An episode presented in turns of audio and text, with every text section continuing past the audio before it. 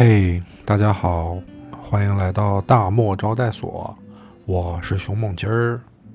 在今天的节目中，我们将继续讲述《柏林一千零一夜》系列故事的第四期开场。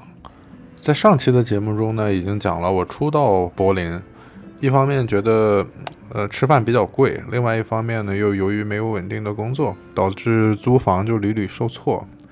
最后，艾迪提了一个。一石两鸟的办法，就是进赌场。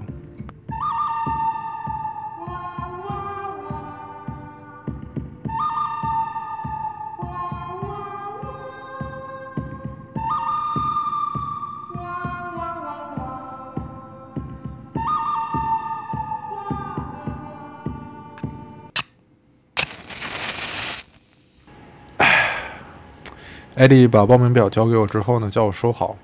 然后到时候按照上面的地址和时间直接去面试。我一听还得面试啊，那我得准备些什么东西呢？艾迪说也没什么东西吧，就你不是在赛百味干过吗？那不是也是你自己面试的吗？就正常问些问题嘛，没啥好准备的。而且关键我现在德语还不利索呢呀。他说语言可能确实会是个问题，但是你不是每天在学吗？而且虽然你语言不不不如人家，但是你对于游戏的理解肯定比那些来培训的初学者要深刻的多呀。我说行吧，反正也不一定能面得上，就是多了个机会嘛。然后我俩就继续一边在大雪的街道中漫步，一边端着高脚杯喝红酒。然后我就跟他说了在机场偶遇那个美女没有要到电话的事儿嘛，我说特别沮丧。然后艾迪说。哎呀，兄弟，你不知道啊，这可是好事儿啊！我说怎么了？他说我现在可是太想回归单身了，就是刚用全部的积蓄交了首付，在法兰克福买了套房，然后昨天老婆去烫头，我一看账单四百欧元，我说哎，你们德国人结婚也必须得买房吗？我以为只有中国才这样。他说哦，没有没有，他说德国人大部分其实是不买房的。只不过我姐姐和姐夫他们是法兰克福的房地产中介嘛，然后手里有一个特别好的房子，一直是给我留着。只不过我不是前两年去了中国了嘛，然后就这个事儿一直拖着，现现在也不能再拖了，再拖对他们也是一个不小的经济损失嘛，所以就一咬牙就就就买了。我说：“哎呀，现在你的生活上了轨道了，我现在连租房都没搞定。”艾迪说：“不着急，慢慢来，反正。”我那个房子也不急着用，你就先在我那儿住着，直直到你找到自己的房子。你别忘了我们当初在北京说的，always look at the bright side of life，说永远只看生活里积极的那一面。我说，我说你这话说的也太轻巧了。我说你，我要是像你似的，在柏林有房，在法兰克福有房，还有个新娘，然后全家人，包括你未来的小孩儿，生病教育都不用自己花钱。那我也只看 bright side of life 呀，我现在连自己将来能干嘛都不知道。艾迪说：“其实我十八岁的时候上大学之前，我我我也有这样的困惑。但是我爸当时是怎么跟我说的，你知道吗？”我说：“怎么说的呀？”我他说：“我爸说，艾迪，even if you are going to be a taxi driver, as long as you are happy doing it, we will always be proud of you。”就是说，艾迪，哪怕你将来是开出租车，但只要你自己开心这份工作，我们都会为你感到骄傲。我当时听完我都乐了，我说话是好话，但是从你爸这个语气，怎么这个 even if 用的怎么好像不是很尊重出租车司机呢？我说那你想当出租车司机吗？艾迪说 fuck no，I'm a doctor。我说他说当然不会了，我可是个博士。我说，What about hookers then? It's a high-paying job and it's legal here in Germany, right? 如果你出去坐台，你你爸爸会高兴吗？然后艾迪说，Well, it's definitely not that kind of job that you go home and tell your parents and expect them to be proud of. But nobody should be judged by their career choice. Uh, if I'm going to be a hooker, I'll be the best hooker there is. 就是他说，这种工作当然不是那种可以令父母感到骄傲的工作，但是，但是每个人的职业选择都应该获得尊重。如果我有一天真的出去卖了，我也要成为销量最好的那个。然后临分别之前呢，他跟我说婚礼是两个月之后，但是你要提前一天来，因为还有一个 bachelor party 单身派对，嗯，你还得搞件西服。然后又掏了张名片，说你买完西服以后去找这个裁缝改一下。嗯，就说是西门子夫人介绍的，因为是他妈妈的裁缝。回到家之后呢，我就问森森，我说我得买件西服，上哪儿买合适啊？C C 说，嗯，TK Max，在小洛滕堡，夏洛滕堡，相当于咱们国内的奥特莱斯，所全场所有大牌一律两折。但是我不但就是 对于西装的品牌没有什么了解，我甚至对于服装这件事儿也没什么了解。但是我想到了一个人可以去问，就是当时《时尚先生》杂志的总编，叫斗江明。微博的网友们都管他叫大豆，豆哥呢是一个传奇人物。早年在南方报业，就是什么呃南方周末呀、南方都市报啊这些，呃后面去了时尚集团，就去了时尚先生嘛。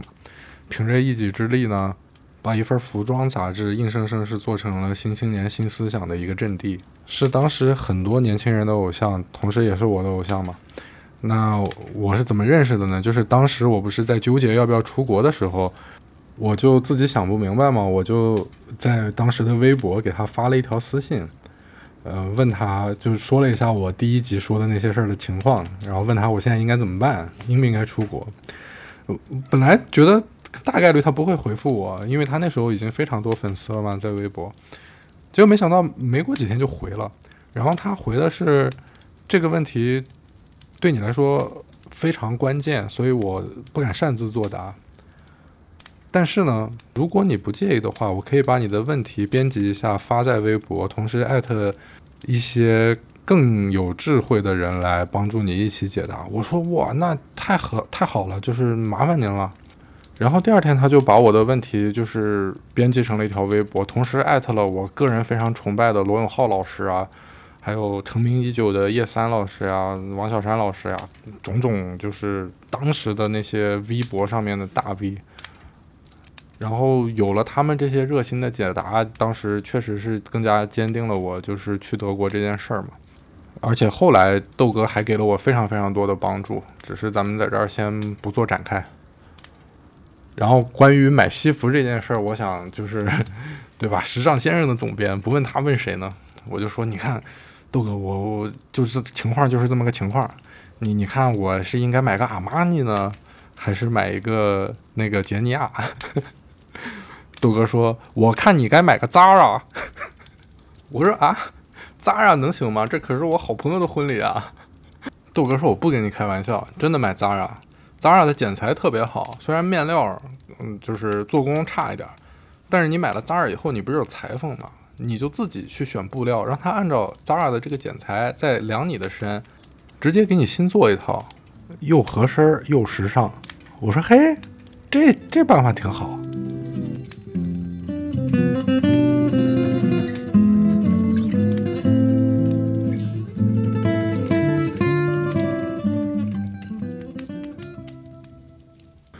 一转眼就到了赌场面试的时间，然后我的德语依然是不怎么样，所以有点忐忑，但也是只能硬着头皮去了嘛。这个地址呢就在柏林的市中心 Potsdamer Platz，挨着索尼中心，反正就是柏林最繁华的地方。而且这个地方也是每年柏林电影节的举办地，今天好像又开幕了吧？今年的这届。找到后门的员工通道，跟保安解释了来意以后呢。就他就指引我到了那个等候区，一去我就傻眼了，有一大堆面试者，而且每个人穿的都西装笔挺的，还系领带，然后连女的都穿着西装，我穿的还是背心裤衩和一个那个人字拖，我当时就说，哎，不是说好了跟赛百味一样吗？怎么这这这边这么正式啊？反正后来是知道了，就是着正装是一个礼仪吧，就是在这边可能，嗯，有些人哪怕是去面试麦当劳这样的岗位，他也是会穿西服的。然后一堆人坐在长椅沙发上等待，反正其他就是互相点点头笑一笑，估计他们心里也在想，这个这个人的造型如此大胆，想必是有大才，我估计。然后没一会儿就轮到我了嘛，我一推门进去就傻眼了，里边是一个巨大的长桌，那种电影里的那种会议桌，坐着十一个人。然后每个人都是那种比较年长的，就四五十岁，嗯，眉毛胡子修得很齐整，戴着那种金丝边眼镜儿，然后穿的都是那种感觉很贵的西装，我就觉得完蛋了，我这太屌丝了，我现在这个样。但是就坐在桌子尽头的一个人就站起来嘛，然后过来跟我握手，手里还拿着我的资料档案，然后一边说 “hello” 一边看我叫什么名字，然后他就说 “hello here”。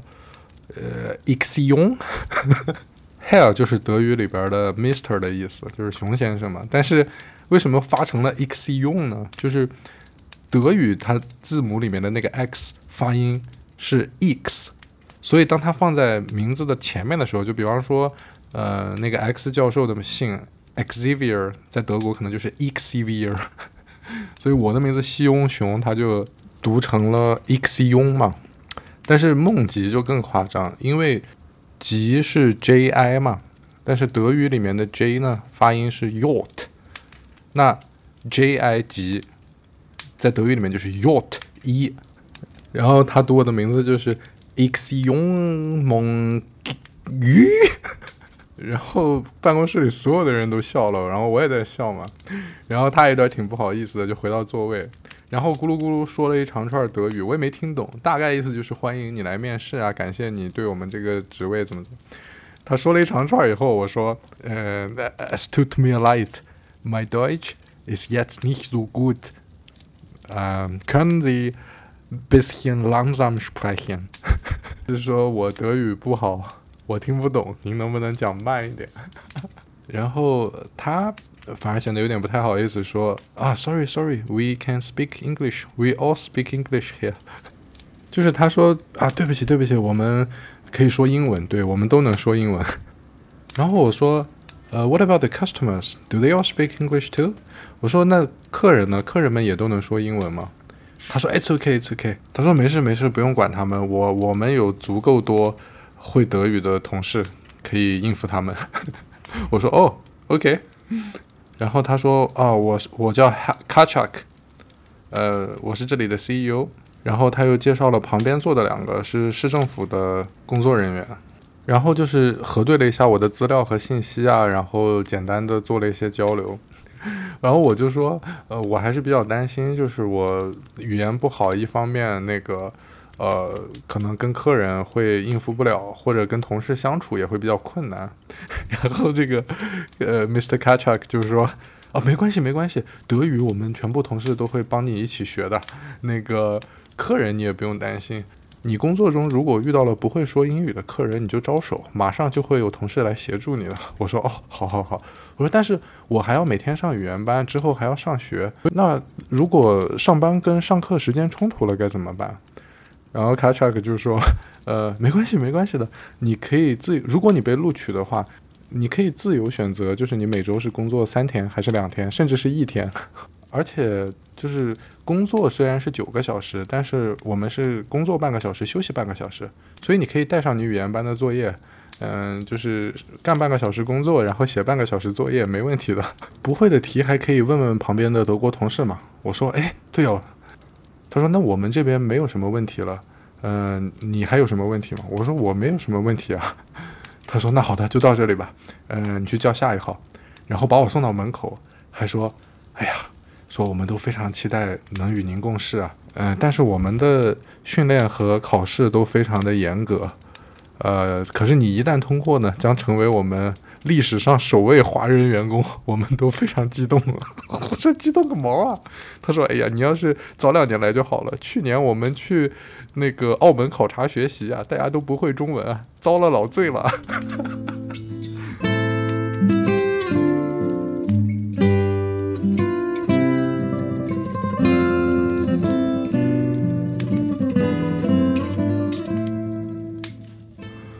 面试完呢还是很轻松的，但是想到这个培训好像是六十个人里面只招十个人，还是有点压力的，但也没多想。第二天下了课呢，就照例是出去继续找房，然后森森跟着我一块儿。考虑到之前租房受到的种种挫折，我们复盘了以后呢，就换了一个策略，就不再找那种自己整租的了，改成合租。就是那种有人已经把整个房跟房东租下来了，我只去租其中的一间卧室就行了。这样一来，难度应该就降低了不少。当时德国有一个网站叫 Mietwohnung，就是一起住的意思，不知道现在还有没有哈。我们在上面就是找了一堆，准备挨个去看。第一家儿就是一个，资料上写的是一个柏林工大的一个女生，然后她那是两室一厅。除了有两间卧室以外，还有一个比较大的客厅和阳台，看上去挺不错的。我们第一家就先去看这个。到了那个房子以后呢，看到环境确实不错，呃，地理位置也特别好。然后这女生呢是看上去有点像一个波斯人，有可能是土耳其人吧。德语、英语都很好，说就是隔壁那个柏林工大的学生。然后因为。之前的那个室友就是突然去别的城市了，就搬走了。他还一直在抱怨说：“哎呀，怎么也不提前说，结果把自己坑惨了，怎么怎么怎么，感觉话也比较多，是个挺实诚的人。”然后听说我们是东 中国人以后，他也很激动，说自己其实也有中国血统，大概奶奶那一辈儿的什么什么的那边是中国的吧。然后聊完之后呢，互相留了联系方式就走了。出门以后我就说，感觉这这间房应该不大能成。然后森森说：“为啥呀？不是聊得挺开心的吗？”我说：“可是这个房地理环境这么好，价格也挺合适，然后肯定很多人来租。然后这又是个女孩，她肯定优先考虑女性室友吧。”然后森森说：“哎呀，这个男女混租非常常见的，在这边你也别那么封建。”我说：“行吧。”然后我们回到家以后，差不多到晚上吧，那个女生就来打电话来了，说：“呃，咱们就定了吧。”说我这也是看了好多天了，实在不想再折腾了，觉得你人也不错，呃，你要是明天上午有空的话，呃，你就直接过来，我们就把手续办了，记得带什么什么证件，什么什么证。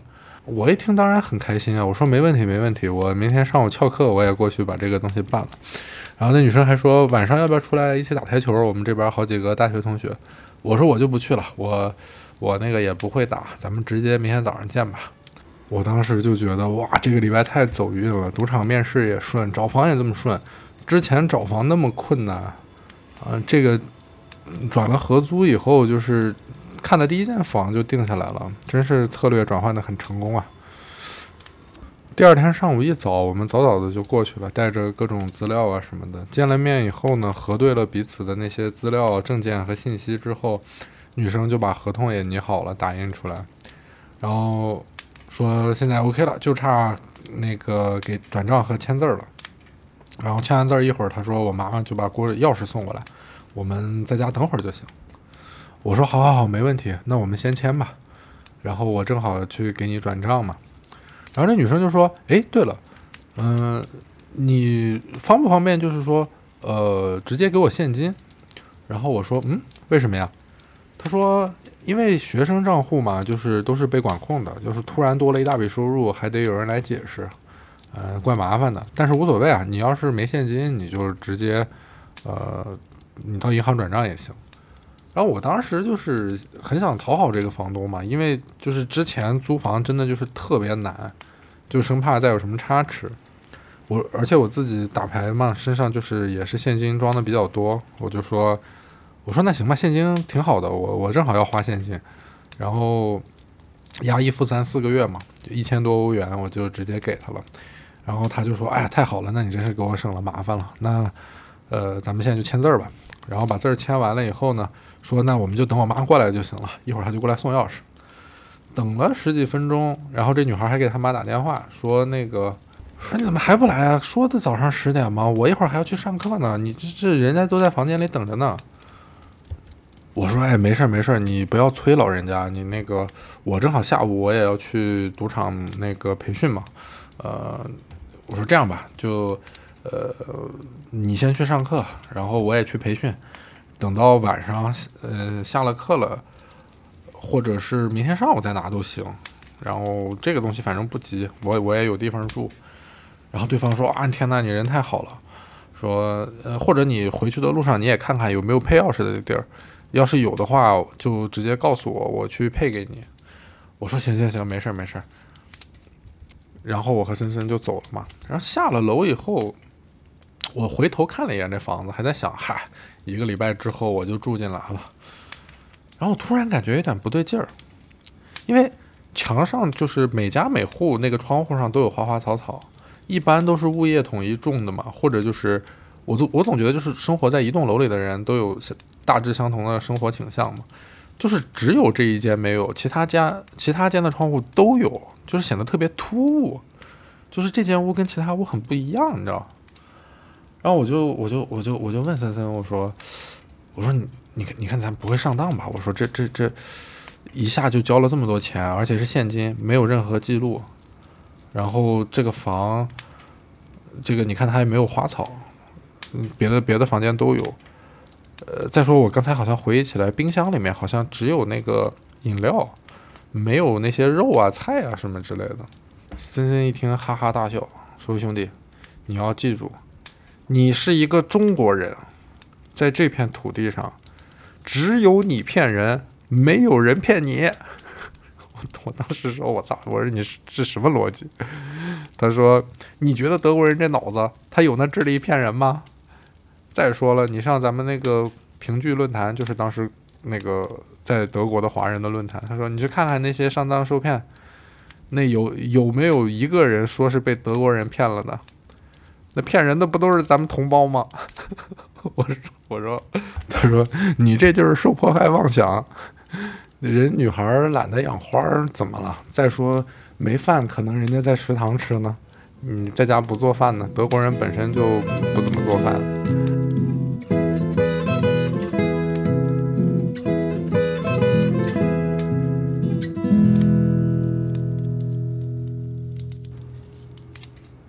到了赌场的后门呢，就有一个摄像头，按了门铃之后，就有人跟你说话，验证了身份之后呢，就。开门让你进去，进去之后有一个工作人员就带着我一路去往那个培训的场地走嘛，沿途就介绍了一下地形，比方说，呃，什么地方是更衣室啊、澡堂啊，就是洗澡的地方啊，还有储物柜啊，储物柜怎么开锁呀，就跟健身房很像。介绍完场地和设施之后，就呃去了训练场地。训练场地呢是一个旁边的一栋建筑。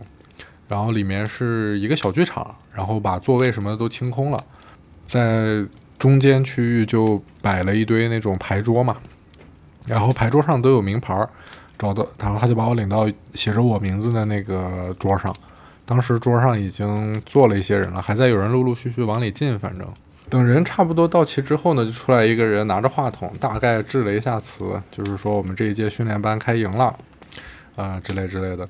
他发表完讲话呢，就请上了我们的那个主教官，叫 Mr. Blazervich，好像也是那种南欧人吧，这个名字。就 Blazervich 呢，就是特别壮，他是一个呃 XL 版的超人，就是他特别壮，但是他的脸部线条非常硬朗，特别像最老一版的那个演超人的演员。关键是他发型也跟超人梳的一样，然后额头前面还有一个那个弯钩，就就完全是个超人，可能是个超人脑残粉儿。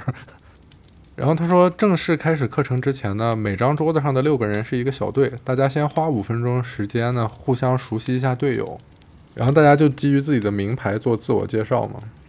然后其他人介绍完以后到我，我说我叫熊梦吉。然后这时候一个一个一个秃头、年纪稍微大一点的德国人就说：“哎，It's too as too schwer。”他说：“他说你的名字太难念了，你能不能起一个德文名字？”啊，或者好念一点的代号，哎，要不我们就叫你 Bruce Lee 吧。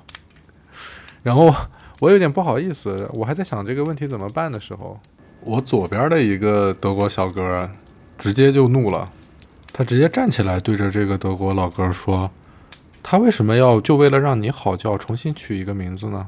那如果你的名字对他来说很难发音，是不是也要让他给你取一个中文名字呢？”I'm so sick of this racism. 他就说我太讨厌这种种族歧视了。那个老哥吓坏了，说我我我，I I don't mean that. Bruce Lee is also my hero. 他说李小龙也是我的偶像啊。然后这小哥还拍了拍我说：“Don't worry, I got you, buddy。”他说：“别担心，我罩着你，兄弟。”我当时觉得，我靠，第一天要不要这么剑拔弩张啊？我说，我也赶紧给那个老哥说：“我说，哎，It's okay, It's okay. You can just call me X。那你就叫我 X X 就行。”然后那个老哥也很紧张，说：“No, no, no, I I will I will call you 呃 X 勇 X 勇猛。”鱼，Is that right？他说我发的对吗？我说梦吉梦吉，然后大家都在啊梦吉梦吉，大家都开始学我的名字。这个起身维护我的小哥呢，叫 Speaker，呃，他人特别好，也是个天才，在英国读的本科，然后在美国读的双硕士，然后也是对扑克很感兴趣。所以来做这份工作。现在他已经在联合国工作了。然后呢，他发现我德语不好之后呢，就每天把老师讲的内容记下来，下课以后再用英语给我重新讲一遍，确保我弄懂了。但是我每次训练完我已经很累了，我只想回家睡觉。他每天就是在门口麦当劳抓着我，就是 我们俩一边吃汉堡，他一边重新给我把今天课上学的内容再讲一遍，用英语。还非得指导我德语，然后作为回报，我也经常请他来家里吃饭，或者带他去比较地道的中餐馆。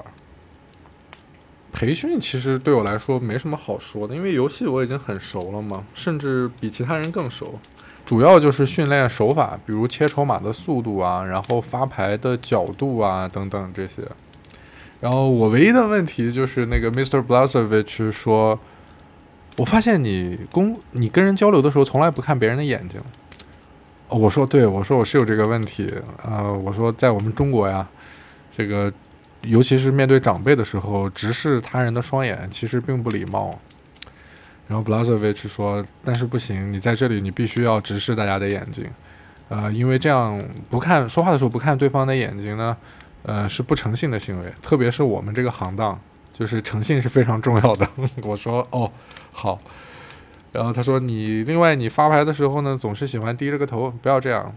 嗯，你 poker dealer 一定是这个桌上最 powerful 的人。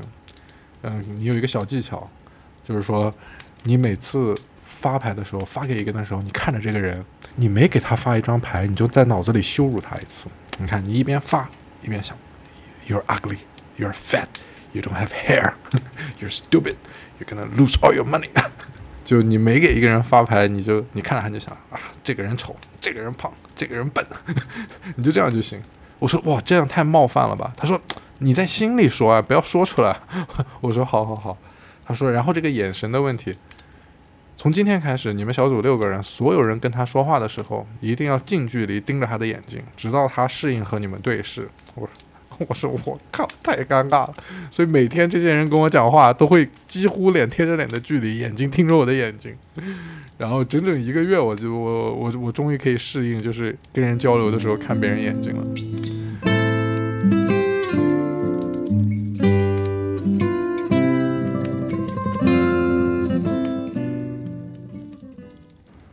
下课之后呢，就已经十二点多了。我给那个女孩发了个消息，我说太晚了，我就不过去了。嗯，明天一早过去拿钥匙。对方没有回，我就睡了。第二天早上呢，就准备过去拿钥匙嘛，但是打那个女孩电话呢，她就一直不接。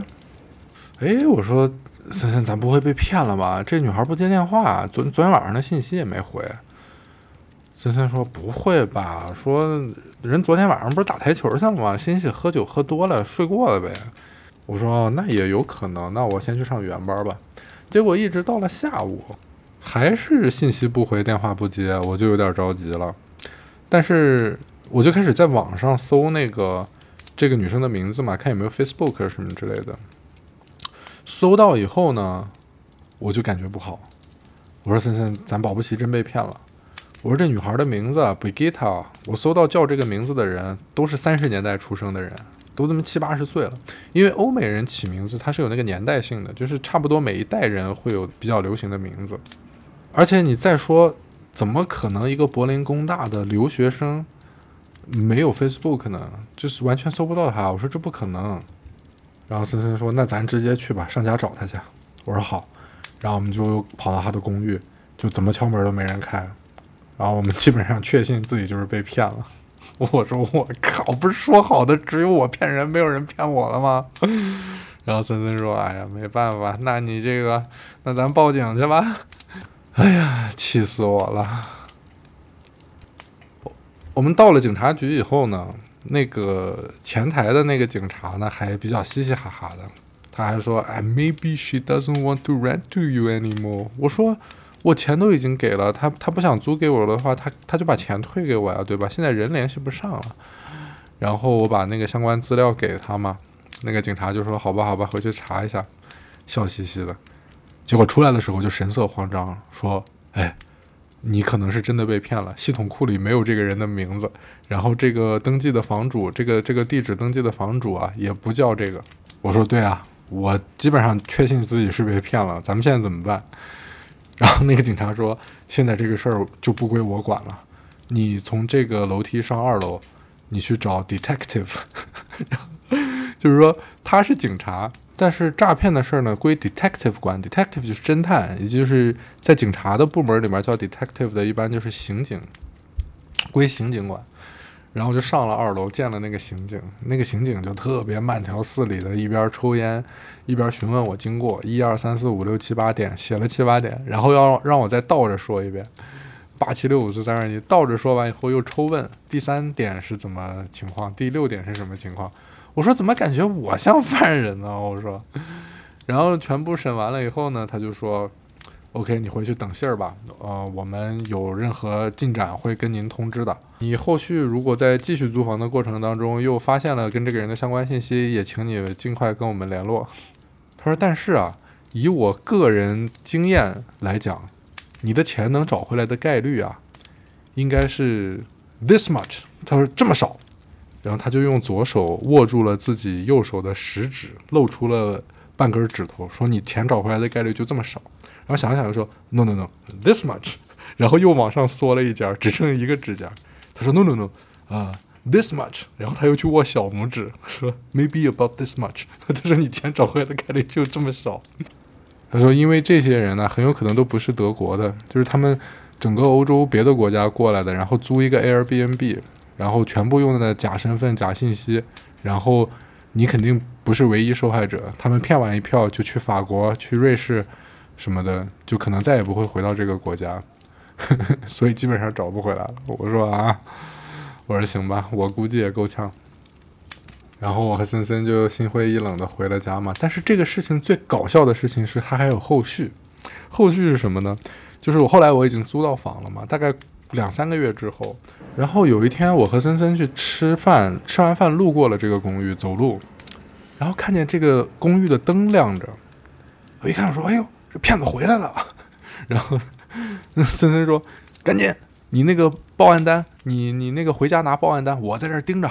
你回去拿报案单，然后赶紧找警察 detective 过来，咱们把他当场擒获。”我说：“行行行，我那个我赶紧回家拿。”我说：“你你在这打电话，咱俩同时报警，然后人家先出警，我这个单子也取到了。哎，我俩想的特别好。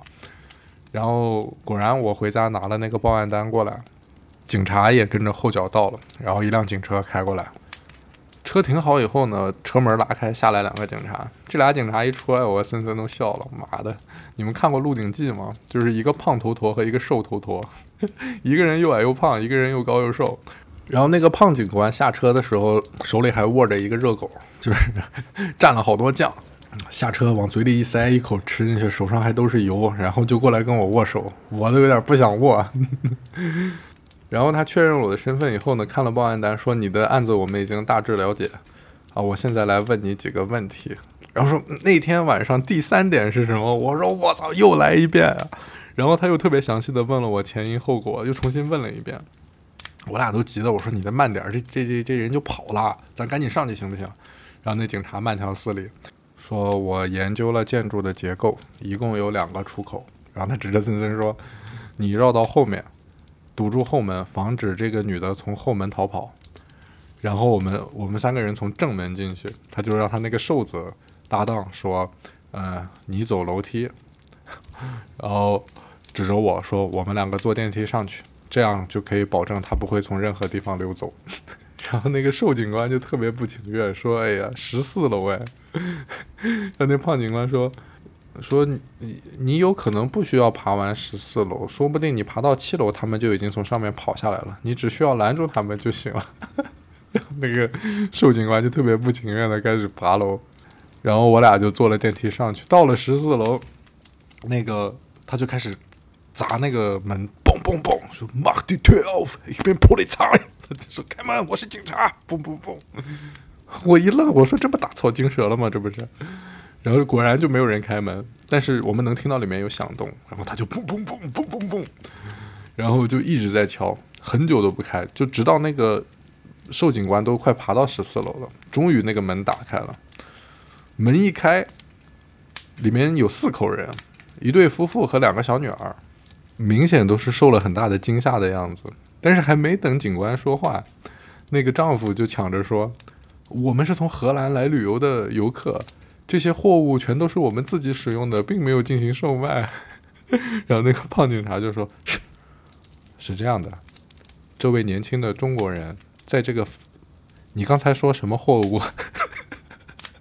然后那个那个丈夫就说：“啊，没没没有什么货物，您继续说。”然后那个胖警察就说：“哦，呃。”呃，这里有一位年轻人，他从中国来，他在你们的房间里，到底是什么货物？然后 那个丈夫就特别腼腆的说：“哎，这大麻。”然后胖警官就说：“嗯，多少克？”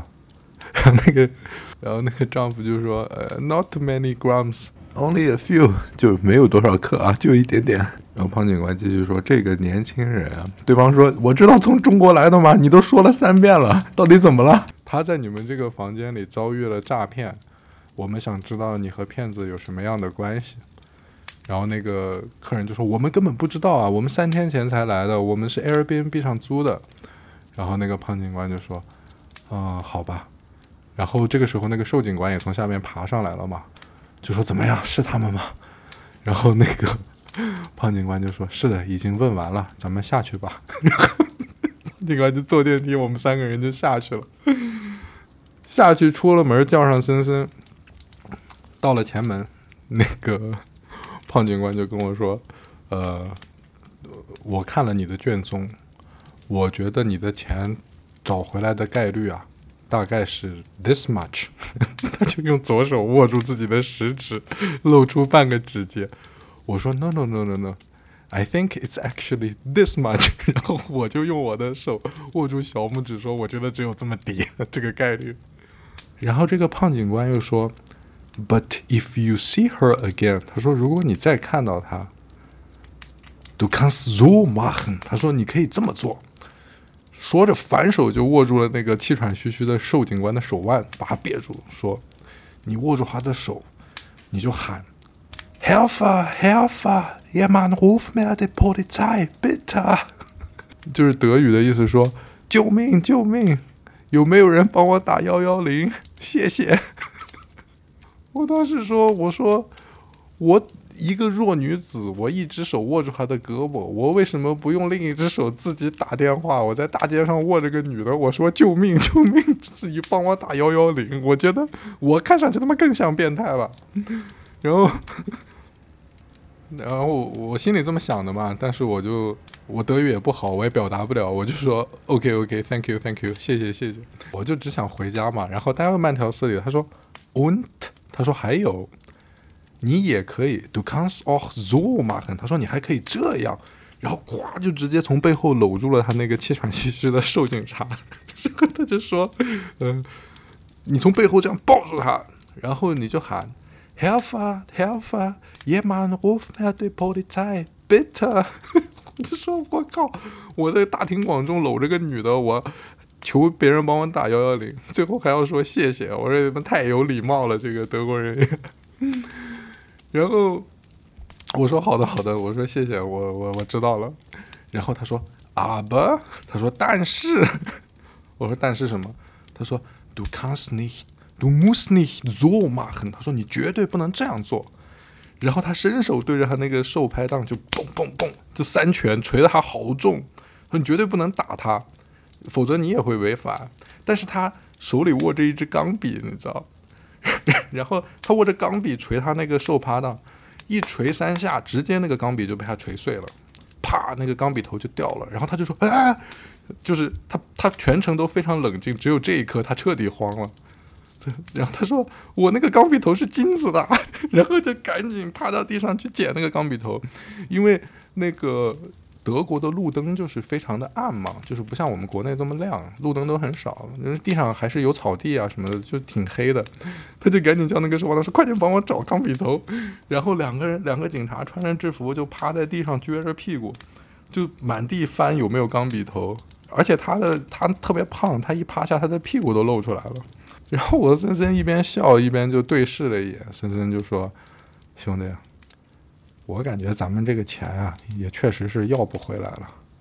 说因为负责这个案子的警察呀，是他妈俩傻子。”然后我也哭笑不得，我就说：“哎，行吧，行吧。”我说：“我房没租到啊，我的生活费直接就去了十分之一，真是他妈的，现在急求。”赌场这份工作，我不是说一周要干三天两天一天，我他妈我要干四天五天六天。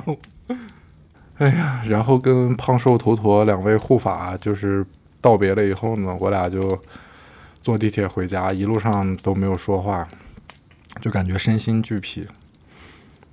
然后到了门口，我说要不然咱晚上喝点酒吧。我说。嗯，你先上楼，我到旁边那个 kiosk 买点酒，因为超市已经关门了，只能去烟酒店。这种烟酒店是会营业到比较晚，二十四小时的很多。然后森森走了以后，我自己一个人就是非常郁闷的往那个小酒店走。走进去以后，直接走到后排的货架，正在看有什么酒，突然听到有人用中文在打电话。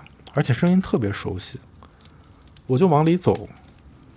一看到打电话的那个人，我心情瞬间就好了，因为这个人就是我一开始在机场给我两欧元的那个女孩。